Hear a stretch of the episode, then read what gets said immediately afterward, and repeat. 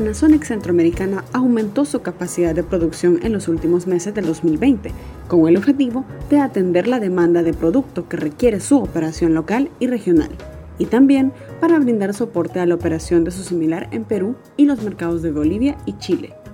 Si bien el negocio de Panasonic para Costa Rica y toda Centroamérica sufrió un impacto por el cierre de las fronteras, la operación esencial no se afectó. Parte de los cambios que ha traído la pandemia es la atención del mercado argentino desde Costa Rica por disposición de Panasonic Corporation desde hace tres meses. Este nuevo proceso viene a consolidar la experiencia en el suministro de pilas, zinc, carbón y alcalinas que ya tiene la empresa en América del Sur, con su operación en Colombia, Venezuela y Ecuador. En un nuevo episodio del podcast Negocios Inteligentes, hablamos con Ronald León, gerente general de Panasonic Centroamericana, con quien conversamos sobre el comportamiento del mercado y las dificultades que enfrentaron en medio de la pandemia.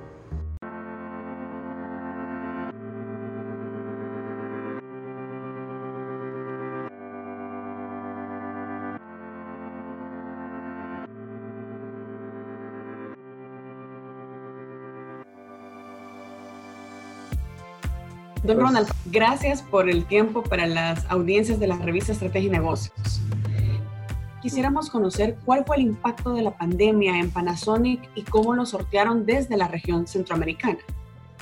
El impacto de la pandemia, bueno, al inicio, desde que inició esta parte, sobre todo en la región centroamericana, que fue desde el mes de marzo, la primer, el primer evento que hubo fue la incertidumbre la incertidumbre a todo nivel, incertidumbre a nivel de, de manufactura, eh, incertidumbre a nivel de, de comercialización.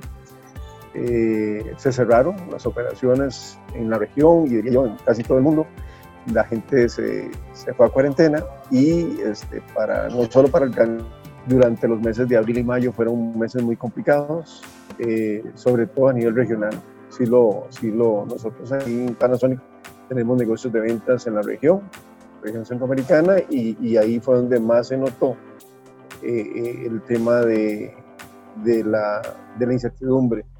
Nadie estaba comprando, nadie estaba vendiendo, era, era muy, muy, muy complejo hasta ese momento la situación de, de la pandemia.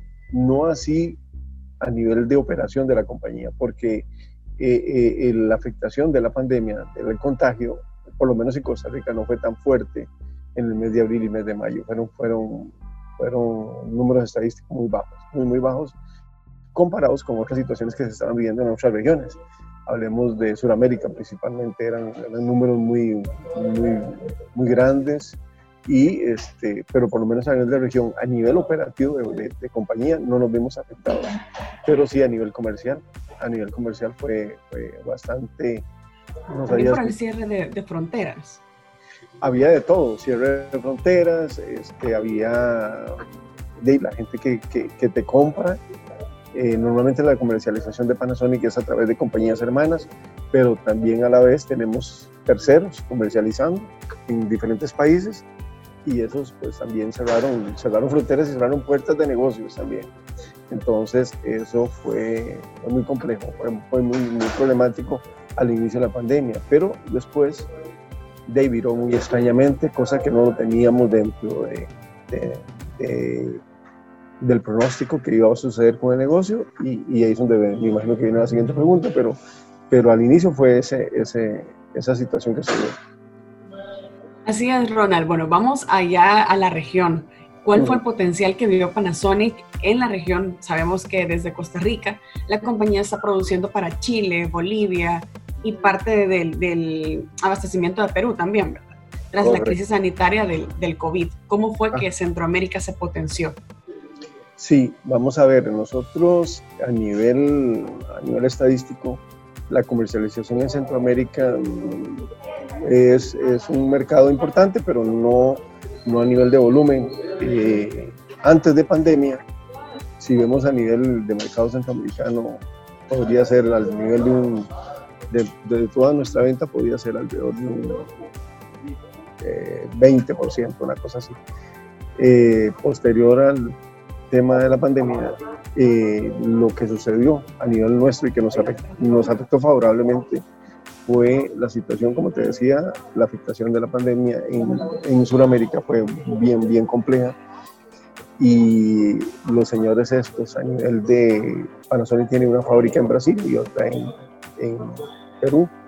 Ambas compañías tuvieron que cerrar operaciones, cerraron operaciones desde el mes de, por lo menos Perú, cerró operaciones desde el mes de abril y reanudó operaciones hasta el mes de agosto, mitad de agosto más o menos casi que el mes de septiembre fue que reinició operaciones. Que un lapso de, de tiempo ahí de del mercado sin, sin procesos de fabricación y sin procesos de comercialización. Entonces, ahí la, la, el cambio que hubo a nivel nuestro. Nosotros tuvimos que, que emerger para poder suplir eh, o ayudar, a apoyar a la compañía hermana de Perú, eh, a Brasil no tanto, pero sí principalmente a, la fábrica de Perú, que a, su vez ellos ven mercados como Bolivia, ven mercados también como Chile. Entonces, este, por ahí se dio el primer efecto de post pandemia, de ya la declaración de la, de la pandemia y este, se vio muy beneficiado nuestra operación a nivel de fábrica y a nivel de comercialización del producto de pilas. En Centroamérica ya sabemos toda la situación que se dio, se dieron situaciones complejas a nivel de frontera, pero eh, a nivel de consumo, Centroamérica, hablemos de Guatemala hasta Panamá, no ha sido así, no ha sido, digamos que, que, muy impactante el, tema. Sí hay mercados que sí nos han impactado favorablemente en cuanto al, al, al consumo. Por ejemplo, han sido mercados como Ecuador, mercados como México. México tuvo un fuerte incremento y desde luego los nuevos mercados que tuvimos que suplir a través de Perú, de que son, eh, son de Sudamérica, ¿verdad? Esta pandemia fue la que le dio esa oportunidad a Costa Rica. Sí, vamos a ver, eh, el, tema de la pandemia vino a, cambiar dos o varias situaciones. Una, eh, a, a, raíz de la, de la cuarentena que que se, se dieron en todos los países, el consumo tuvo un, comportamiento diferente a lo, que, a lo que se venía manejando normalmente antes de la pandemia.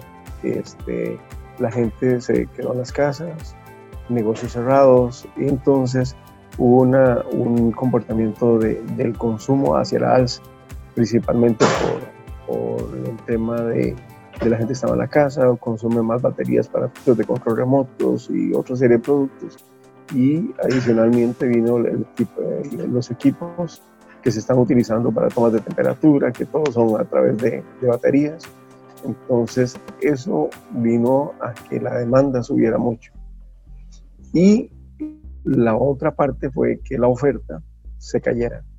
¿Por qué se cayó la oferta? Porque eh, en otras regiones donde está concentrada la mayor parte de fabricación de pilas, que es el sureste asiático, este, ellos también se vieron afectados por producción y por alta demanda. Entonces, las personas que comercializan baterías desde Asia hacia acá, este, ellos dejaron de, de, abastecerse por esas razones, por la incertidumbre de, de poder importar producto que, que, no se sabía si se iba a vender. Y lo segundo, que los, sus proveedores en Asia que les podían suplir este, estaban a full capacidad básicamente por el mercado del sureste asiático de ahí es donde emerge la situación de que en un caso como nosotros nos vemos eh, beneficiados con el tema de, de tanto de producción como de venta. Ronald, usted está hablando de baterías. ¿Qué es lo que se produce en, en, Costa Rica y si bien potencial también de ampliar la operación hoy que tienen esta oportunidad de abrirse al mundo o por lo menos a Latinoamérica? Sí, eh, bueno, básicamente aquí lo que producimos son baterías nada más. Panasonic tiene otras líneas de producto, pero pero no son con relación a lo nuestro. Acá como manufactura, ¿verdad? Aquí tenemos una operación, dos operaciones en una sola. Una operación es manufactura, o sea, fabricación de pilas, en pilas D y pilas AA. Eso es lo que fabricamos nosotros en Costa Rica. Y tenemos una operación también, que podemos hablar a nivel de, de volumen total, es casi el 50%, que es una manufactura, eso es un reempaque que hacemos de pilas especiales pilas que no fabricamos en Costa Rica, llámense pilas alcalinas o pilas, eh, eh, pilas que no, no, fabricamos acá, que son de la misma marca Panasonic traídas de otras fábricas. traídas de Europa, traídas de Asia. Y esas baterías nosotros le damos el empaque final. Para un empaque que en, Asia las, las, plantas que producen este tipo de productos son megafábricas, entonces eh, cualquier eh, empaque en particular que sea de la región de Latinoamérica, para ellos es un, empaque muy pequeño, o sea, es un volumen muy pequeño. Nosotros iniciamos con esa operación hace, tal vez hace unos, unos seis años, siete años, y este, ha venido creciendo muy fuertemente porque hemos venido a cubrir una necesidad del mercado que ni, ninguna planta, eh, incluyendo que sea Panasonic, se las va a dar. Eh, nosotros manejamos alrededor de 60 presentaciones diferentes eh, de reempaques y suplimos también igual toda la región. Región nosotros le llamamos, vamos a ver, región le llamamos desde México, bueno, tenemos casi hasta, eh, estamos llegando ahora a Chile. Eh, y este año recién iniciamos también abasteciendo una compañía alemana en los Estados Unidos con pila Entonces, este, sí, ya hemos trascendido los mercados naturales que teníamos y prácticamente podríamos hablar casi que es prácticamente todo el continente americano, excepto Canadá y, y Brasil, que no estamos abasteciendo en este momento.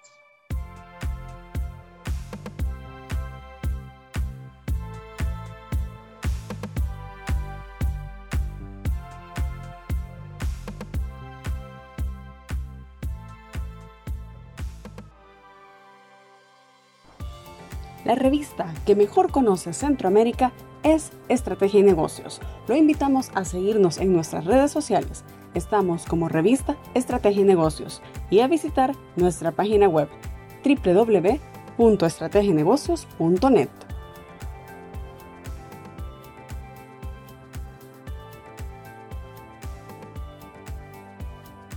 el empleo que están generando en Costa Rica y qué tipo de empleo es este que, tienen? Me imagino que es muy especializado.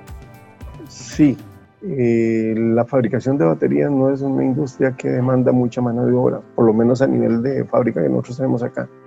Eh, son, tenemos, contamos con líneas que son prácticamente automáticas, entonces eh, la demanda de mano de obra no es como, la que se da en otro tipo de industrias de servicio o cualquier otro tipo. Eh, y cualquier, por ejemplo, si te digo 10 personas, para el caso de la industria nuestra, es bastante significativo, porque con la capacidad instalada que tenemos, eh, eh, nos da ahorita, ahorita nos da para abastecer ahorita el, el, mercado, digamos que la demanda por lo menos de lo que hay ahorita, tal vez en un 80 o un 70%. Debemos ampliar operaciones, desde luego. Pero si vamos a ver desde el, de la parte de demanda de mano de obra, si la ha habido, hemos tenido que recurrir a, cambios en nuestros procesos. Estamos operando líneas de producción a 24 horas, cosa que no es muy normal a nivel de fabricación de baterías. Casi ninguna compañía que fabrica baterías eh, está en una situación de 24 horas. Nosotros hemos tenido que recurrir a, a situaciones como, como esas en línea de producción a dos turnos, trabajando 16 horas diarias o 17. Entonces, este, he ahí el, digamos, la situación de, de, capacidad de producción versus la demanda. Entonces, hemos recurrido por, momentáneamente a eso. Hay un proyecto de expansión que ya se viene manejando antes de la pandemia y este, en el cual se ha visto afectado un poco en cuanto a la implementación, pero estamos siempre en, ese, en, ese, en esa línea de, de, de, hacer expansión. Con lo que me preguntaba, sí, hay una, la demanda que hemos tenido de mano de obra, básicamente es una, una mano de obra mm, de operación nada más, y con ella lleva a la par de ellos, lleva la parte de, de mantenimiento, que son básicamente a nivel de ingeniería, mecánicos de precisión, básicamente. Esas han sido las contrataciones que hemos tenido que hacer. ¿Nos puede indicar cuáles son los, los países que más están teniendo demanda? Usted lo comentaba, por la pandemia quizá ha aumentado el, el, uso de baterías, pero puede ser que hay, hay, unos que exigen más que otros y desde Costa Rica se han estado supliendo. Correcto. Bueno, eh, por alta demanda, si lo vemos a nivel de cantidad de población, desde luego, por eso te decía, Centroamérica somos un área muy pequeña a nivel de población y a nivel de comparados con otros países de la región. Exacto, en comparación con otros. Sí, básicamente eh, mm, alta demanda, pues desde luego Perú, que es un país de, mucha demanda de este tipo de productos. Eh, México lo sigue también, un país también de una población muy alta. Eh, y yo diría que podríamos incluir ahí Colombia, este, está un poquito Ecuador también. son mercados mucho más grandes que, los nuestros acá. Y, y, también ha habido un poquito también de aumento de demanda en Chile. En Estados Unidos sí lo ha habido, pero básicamente ha sido un tema no, no de, en ese tipo de productos no ha sido algo así como tan relevante, pero sí son volúmenes mucho más grandes de lo que nosotros estamos normalmente acostumbrados a, a manejar en la región. Este, aquí hablamos de miles, allá se, en esa zona se hablan de millones, entonces estamos un, poquito distantes en cuanto a, a, las demandas por región, ¿verdad? pero sí hemos tenido la capacidad de poderlo suplir. También Panasonic está trabajando en pro del medio ambiente. Sabemos que obtuvieron la certificación de carbono neutralidad en la planta de Costa Rica. ¿Qué significa esto para ustedes? Bueno, a nivel, a nivel operacional, este, Panasonic eh, hace mucho hincapié en la parte de, de carbono neutral último, en los últimos años porque había una orientación de energías limpias en las compañías de manufactura de Panasonic. Eso es un compromiso social que tiene Panasonic. Eh, y no solo Panasonic, creo que yo nivel del mundo muchas compañías o muchos países pues eh, establecen operaciones fabriles o comerciales en países donde esté pro medio ambiente. En el caso de Panasonic, el, el, premio que obtuvimos a nivel de grupo de Panasonic es muy fuerte, es muy importante porque somos una compañía muy al nivel de grupo, somos una compañía muy pequeña y pues si no son resultados de ese tipo, pues los volúmenes de negocio no, no los miran por ahí, por volumen de negocio.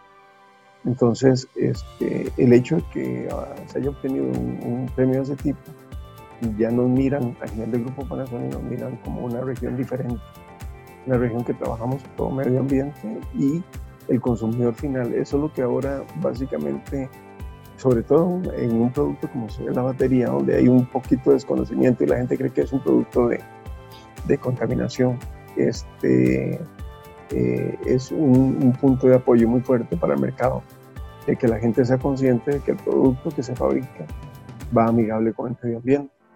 Además que, este, aparte de eso, Panasonic cumple con normas europeas de fabricación es el caso de nosotros acá en Costa Rica. Nosotros producimos con las normas europeas, a pesar de que no es un mercado que nosotros estemos vendiendo producto ahí.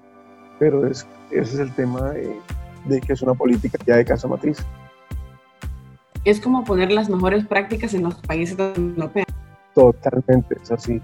No sé, es, es, un, es una, una tendencia que hay, sobre todo en Europa también, este, de producir con energías limpias en los diferentes países y después que el, país como tal ofrezca esas condiciones también, ¿verdad? En esta región tenemos la gran ventaja de que la mayor parte de energía son de fuentes renovables. Entonces, a nivel de región es donde podemos este, tratar de, explotar esa, esa condición que tenemos ahorita. También aprovechando que en Costa Rica está este, este apoyo a generar energías limpias. Correcto, así es a nivel de operación de nosotros aquí en fábrica, la, el, casi el 100% de la energía que, requerimos proviene de, fuentes renovables. Eso es un punto muy importante, porque la energía es de, de alta demanda en este tipo de industria. Y una reflexión final que nos pueda dar Ronald sobre el negocio y también cómo se estaba comportando. Sí, el negocio de baterías es un negocio, como te digo, de un crecimiento muy reducido anualmente. En realidad no es un, pero sí es sostenible. O sea, es un producto que ha, estado en el mercado durante décadas y décadas. Va a mantenerse todavía décadas y décadas. Todo va a ser de acuerdo a la, al desarrollo de cada país. Eh, por ejemplo, hay países que todavía son su cobertura en energía no es muy alta. Estamos hablando de porcentajes de 90% en algunos países todavía, o, menos. Entonces eso hace que el producto sea un poco más demandante, eh, que, se requiera más de ese producto a nivel de, países. Eh, va a seguir así. Eh, lo que ha sucedido, ha, habido una reingeniería a nivel de fabricación desde hace ya, desde los inicios de los años 2000. muchas compañías, las competencias cerraron operaciones aquí mismo en la región latinoamericana para producir ese producto eh, se focalizaron más en, producirlo o importarlo de compañías grandes, sobre todo en, en, Asia. Entonces, este, el hecho de que podamos establecer una operación importante en la región eh, para todo tipo de, de, situaciones es mejor. ¿Mejor en qué sentido? Que nosotros tenemos, eh, tenemos ventajas logísticas a nivel de distribución, a nivel de continente entonces, este, este mundo está cambiando constantemente ahorita por la situación de la guerra comercial con, con China, que es donde, donde está concentrada la mayor parte de, de fábricas de este producto. Este, está muy compleja, se vislumbra que posiblemente muchos países de la región dejen de tener sus relaciones comerciales o fuertes por la presión que existe de Estados Unidos este, de tener relaciones comerciales con, con compañías chinas. Entonces, este, lo vemos como una, como una oportunidad de establecer un negocio y, de crecimiento, porque es, este tema comercial está muy complejo y, creemos nosotros que sí vamos hacia una ventaja como marca de tener una producción local, con una ventaja que tenemos logística, distribución para todo el continente. Entonces, este, la oportunidad se ve, honestamente se ve bastante eh, ventajosa. Y es una oportunidad bastante buena para toda la región que tiene Y ustedes ahí ya tienen un terreno ganado porque ya están instalados en Costa Rica, a comparación de otras empresas que sí estarían buscando un territorio donde llegar a Centroamérica precisamente por esto de la guerra comercial con China, entre Estados Unidos y China. Correcto, eso, es una gran, gran ventaja ahorita, es una gran ventaja. Este, cosa que no puedo dar en detalle, pero eh, parte de la expansión se refiere a eso básicamente, donde compañías corporativas tan grandes como Panasonic van, van migrando de, de producir en, en, áreas muy conflictivas comercialmente y tratan de instalarse en, en, en países estratégicos. Creo yo que em, viene una revolución otra vez de nuevo industrial, o sea, ya no, en algún momento hubo una, una, una migración de muchas compañías hacia hacer megafábricas para tratar de reducir costos y una, una serie de, cosas. Ahora a raíz de este desmembramiento comercial que existe, vuelve otra vez las compañías grandes a ir focalizando compañías no pequeñas, pero sí compañías de mediano tamaño en ciertas regiones donde, donde este tema de comercial a nivel regional o, de, continentes no, no, se, no sean afectadas, ¿verdad? porque ya te di un ejemplo de la, de la situación que se dio prácticamente en Latinoamérica de desabastecimiento de producto por estar esos, esos importadores ligados totalmente a compañías eh, de esa región, ¿verdad? Que está, está complicada. Ronald, agradecemos nuevamente su tiempo y éxitos, porque parece que esto va para muy largo plazo, como usted lo decía, y crecimiento para Panasonic en Centroamérica. Sí, claro, y ese tema de, crecimiento también, nosotros somos, eh, nos abastecemos de muchos productos también regionalmente y de fuera, pero a nivel regional pienso que ahorita le estamos dando un fuerte empuje desde Guatemala para acá, buscando proveedores regionales, no locales, no en Costa Rica, sino regionales, este, porque ese, tamaño de operación sí amerita este, estrategias de abastecimiento. Y en ese caso pues, lo que tratamos también es que eh, tratar de, de, explorar y, desarrollar proveedores regionales. Gracias, Ronald.